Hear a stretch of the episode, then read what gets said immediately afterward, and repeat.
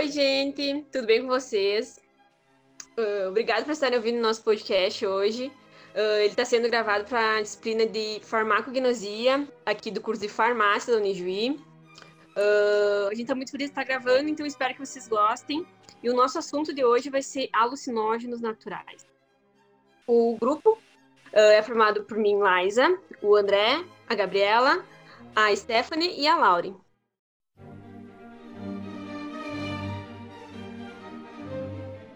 O que é o alucinógeno? O alucinógeno ele vai ser uma substância química com o poder de causar uma distorção na percepção de alguns sentidos, tá?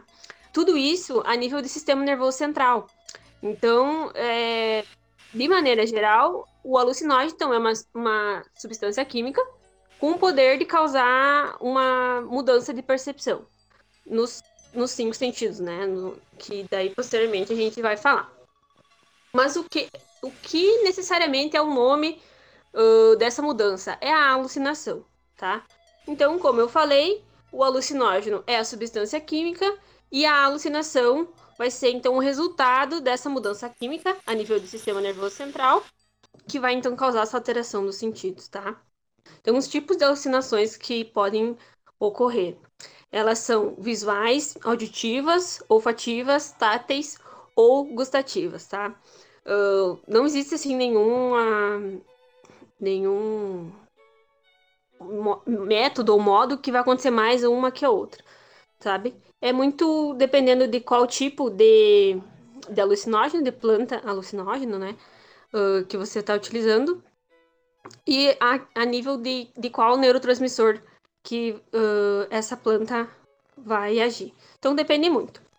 Uh, fazendo uma adendo aqui em relação aos métodos extrativos, que é um assunto que também se fala bastante em farmacognosia, uh, nesse nosso tópico dos alucinógenos naturais, não existe nenhum método extrativo assim muito, muito elaborado, né? Uh, Trata-se muito assim como as plantas alucinógenas elas uh, são muito usadas em rituais, então uh, faz alguma infusão, uh, uma maceração, se passa no corpo, se ingere, uh, se tem alguma absorção a nível de mucosa. Então, não existe nada muito elaborado em relação a, a métodos extrativos. Os alucinógenos naturais, eles se dividem em três classes, eu diria.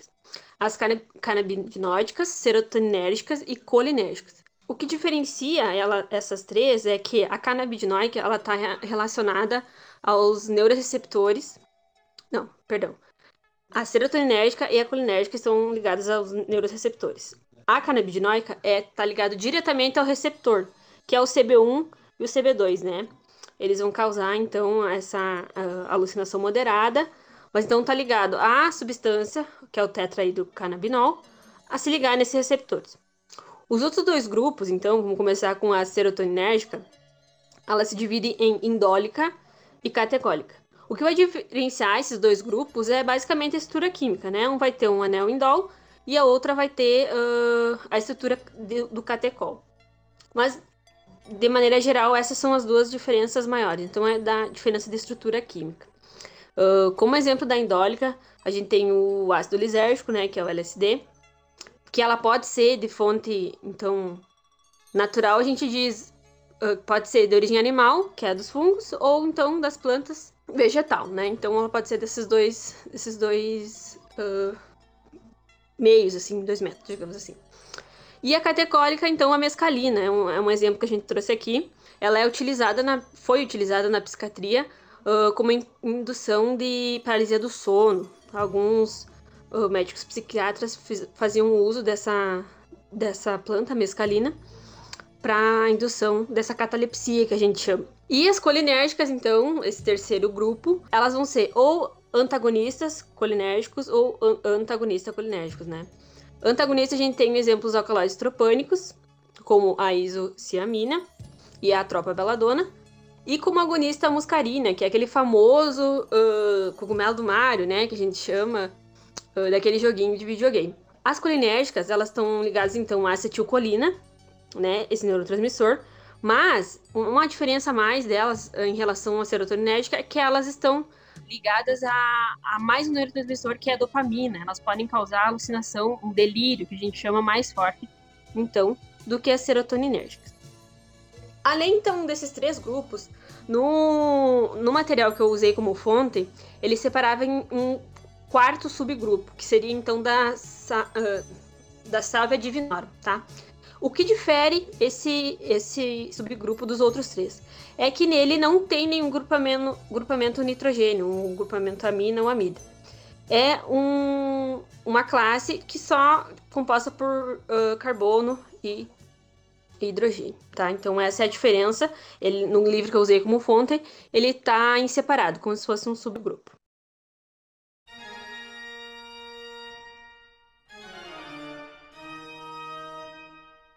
Oi, oi, gente. Eu sou a Gabriela e vou falar um pouco sobre a história dos alucinógenos e como eles eram usados na antiguidade. Então, eles começaram a ser usados com mais frequência na Idade Média, na forma de, de, de poções mágicas e ungüentos. Então, eles eram utilizados nas práticas de feitiçaria e no envenenamento de inimigos. Então, a morte do Sócrates, por exemplo, uh, é um exemplo de uma morte de envenenamento de um inimigo, pela planta uh, Canium maculatum, que a gente conhece como cicuta. Diz a lenda que o Sócrates não concordava com os filósofos, com os deuses da época. Por isso ele foi condenado. Uma planta usada muito na feitiçaria é a mandrágora officialis, que existe muito, muita, muitos mitos nela sobre a sua coleta, que é, porque essa planta ela tem um, a sua raiz ela tem um formato um tanto anatômico. Então, existem mitos que para você tirar a raiz dela, ela emitia sons semelhantes a gritos, que uh, era que tinha um cachorro grande preto que ficava de guardião dessa planta.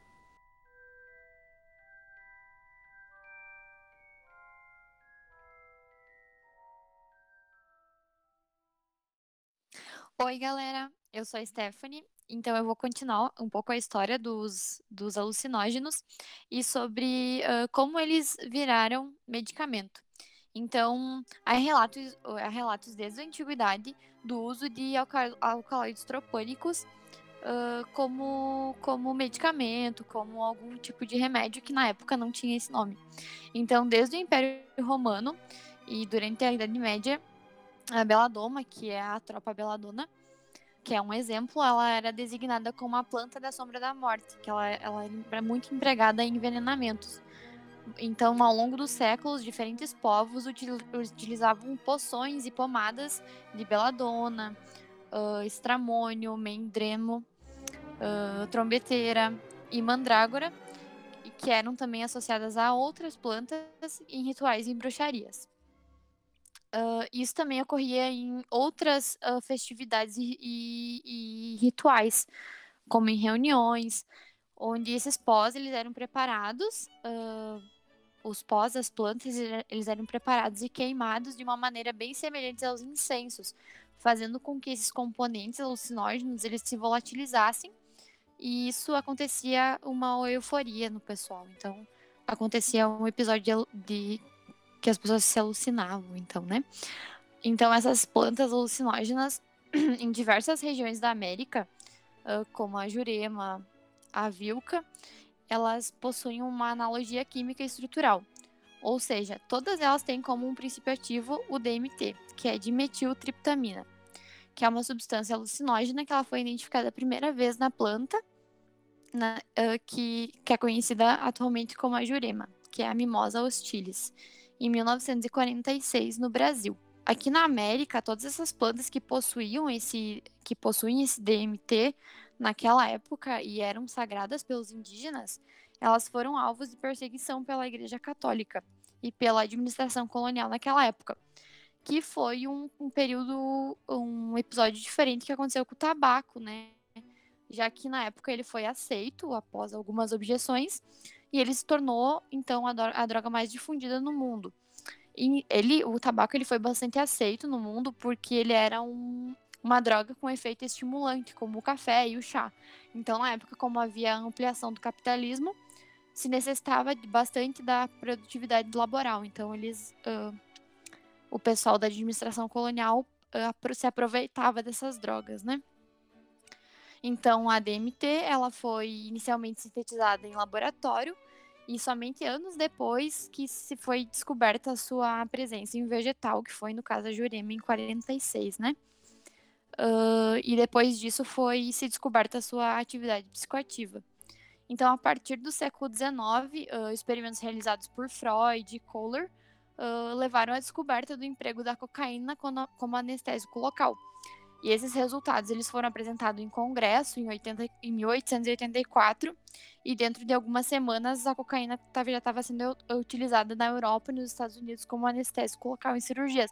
Esse caso é bem interessante porque eles primeiro testaram em, em ratos e enfim, em cães, em coelhos e cães, e depois eles testaram neles mesmos, furando a sua os seus próprios olhos, né? E com a cocaína eles usaram como como anestésico, então. É bem interessante esse estudo.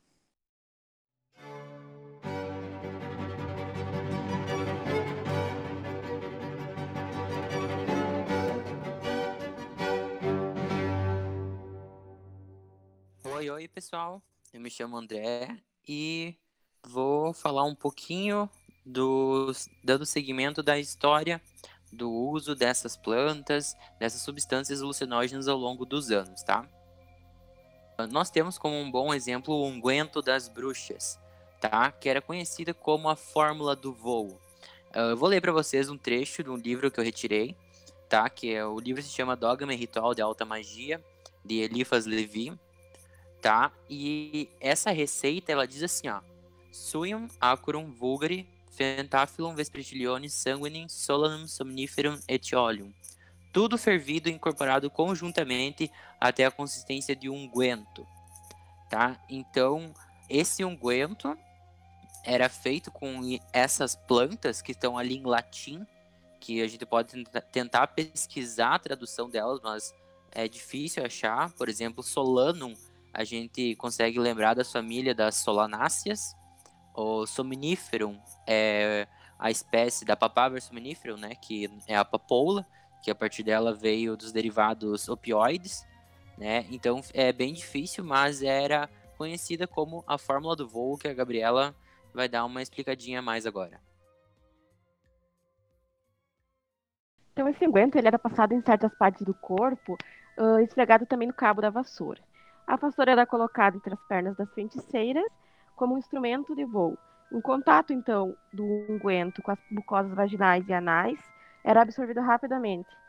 Então, já que nós falamos um pouco sobre o uso dessas substâncias nas práticas religiosas, como era o unguento das bruxas, vamos avançar alguns séculos e vir trazer usando as, utilizando as plantas e a religião, tá? mais precisamente aqui nas Américas.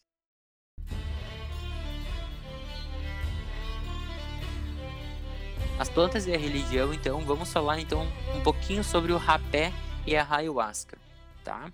O rapé é uma mistura de duas plantas, principalmente, tá? Da Nandanthera peregrina e da Nicotiana tabacum, mas pode ser incorporado outras plantas, tá? Essas plantas elas são maceradas até virarem um pó. E esse pó ele é introduzido nas vias aéreas em cada narina. Pode ser por auto-aplicação ou outra pessoa faz isso. E ela é rapidamente absorvida pela mucosa uh, da narina e da nasofaringe. A sensação é de uma ardência extremamente forte, mas ela não é uma droga extremamente alucinógena, digamos. Ela, ela é uma droga mais meditativa. Ela não alucina, mas faz com que a pessoa que a utilize fique centrada com o pensamento no aqui e no agora. Então, ela é utilizada muito em trabalhos uh, de uh, alguma linha de xamanismo, né, para focar o pensamento tanto antes do trabalho quanto depois. E a ayahuasca também é particularmente brasileira, é um chá. A ayahuasca é literalmente um chá, ou seja, o método extrativo que a Liza falou antes, uma infusão ou seja, é a infusão de duas plantas, da Baristeriopsis caapi, que é um cipó, e da Psychotria viridis, que são folhas. Então, isso tudo é fervido até ser feito um chá, uma infusão, tá? A ayahuasca, ela também é conhecida como Santo Daime ou só Daime, mas a única diferença entre uma e a outra é que são é a forma da ritualística como é conduzida a administração da ayahuasca e como se dá o, todo o processo ritual, mas os efeitos são os mesmos, tá? As duas plantas, tanto o cipó quanto as folhas, elas atuam de forma sinérgica, ou seja, elas duas se combinam para que os neuroreceptores, como a Liza deu uma introduzida lá no comecinho, serotonina, dopamina, fiquem disponíveis por mais tempo na fenda sináptica. Ou seja, uh, há uma produção e uma concentração maior dessas catecolaminas na fenda sináptica, fazendo com que o cérebro tenha meio que um tilt, digamos assim. E é dito que a ayahuasca ela liberta o corpo, liberta a alma do corpo, faz com que a pessoa ela viaje por mundos paralelos, tenha desdobramento astrais, uh, veja outras vidas, para quem crê nisso, né? Mas é uma experiência bem interessante da ayahuasca, legitimamente brasileira e americana. E nós trazemos um pouco também dos psicoativos na bruxaria moderna, né? Antes a gente falou da bruxaria europeia, aquela um pouco mais assim, digamos, fantasiosa, né, do unguento das bruxas e voos, etc que inclusive hoje nós temos a imagem das bruxas voando sob vassouras, justamente por causa daquela fórmula, como nós falamos antes.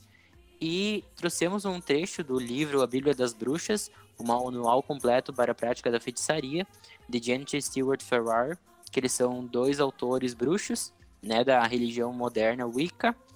E com relação aos psicoativos, eles dizem que eles não os tomam. Por quê?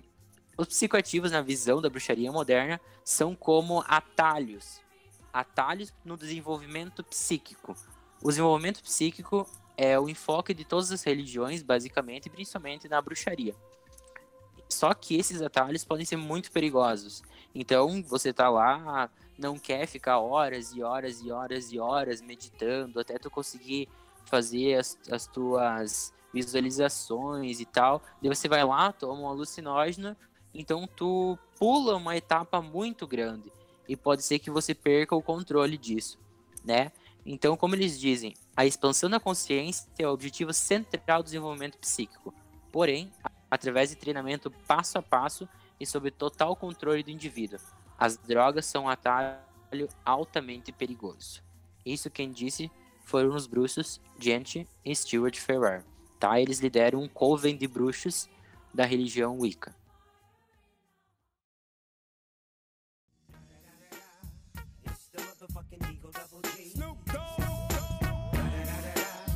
Oi, oi, gente. Eu sou a Laure e vou falar um pouquinho sobre os alucinógenos naturais recreativos. Então, as plantas do gênero cannabis. Temos a maconha, que é o nome popular da droga extraída de plantas do gênero cannabis, tendo como principal ativo o tetra-hidrocannabidiol. Ela é utilizada de forma inalatória, onde faz um cigarro da erva. Ela é a droga mais utilizada no mundo atualmente e a maior concentração de tetrahidrocannabidiol está presente nas florações. Seu efeito mais comum é o relaxamento e sonolência, mas também pode apresentar euforia e confusão mental. A distorção espaço-temporal também é relatada, juntamente com hipersensibilidade de estímulos sensoriais.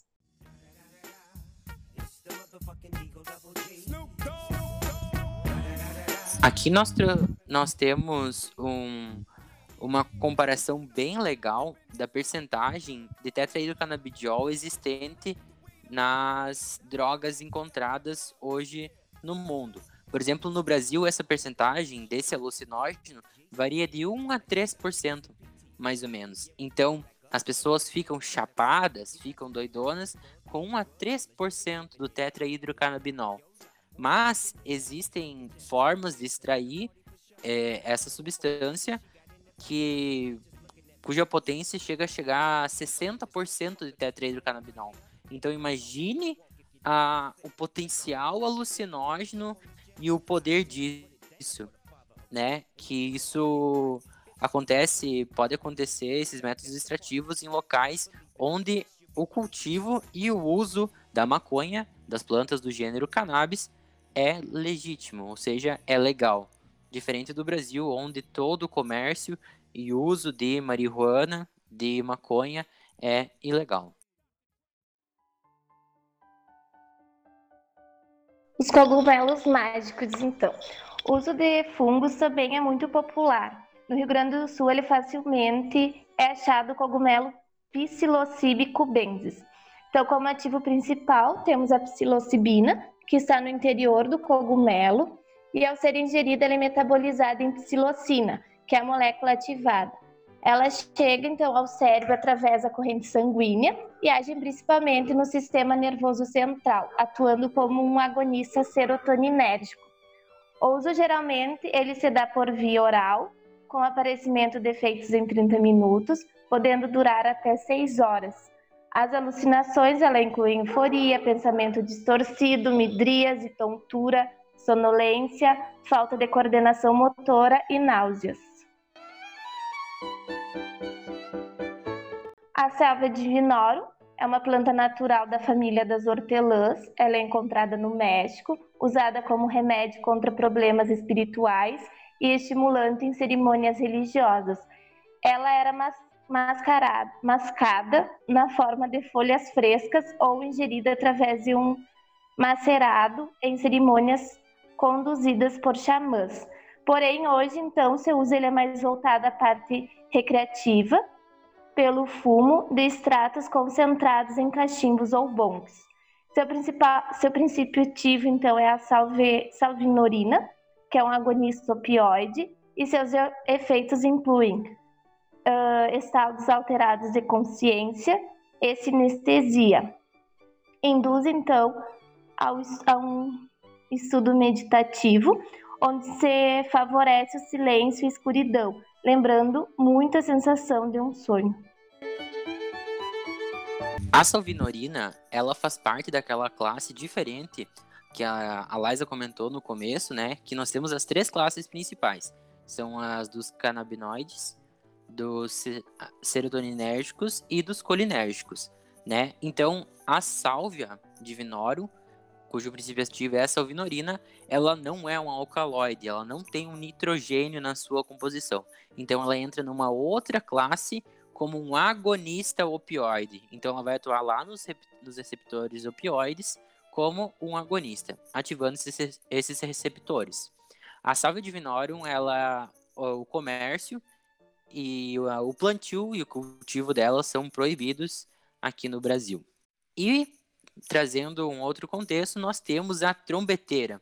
A trombeteira é uma planta aqui natural das Américas e faz parte da família das solanáceas ela é muito conhecida pelos seus efeitos psicoativos, tá? A tremedeira ela é muito fácil de ser encontrada no Rio Grande do Sul, uh, de onde está sendo gravado esse podcast.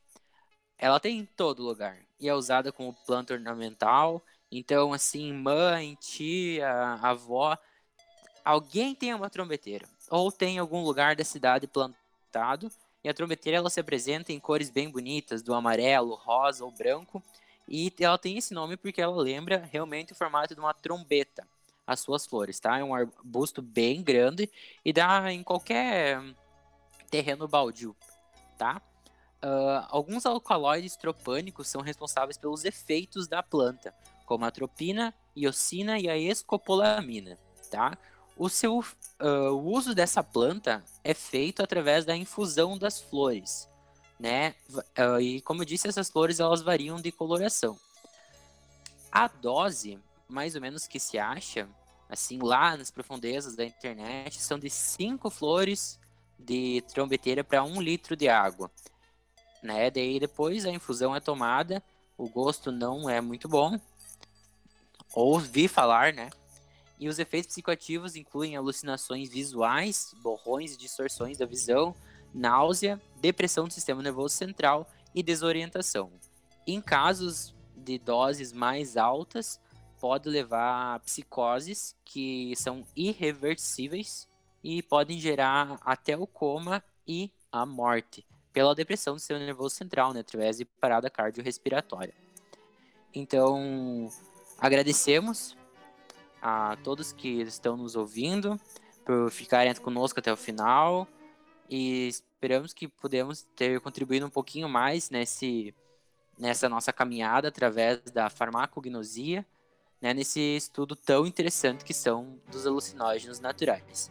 Então, um salve, um, um obrigado de todos nós para você que nos ouviu. Valeu e até a próxima.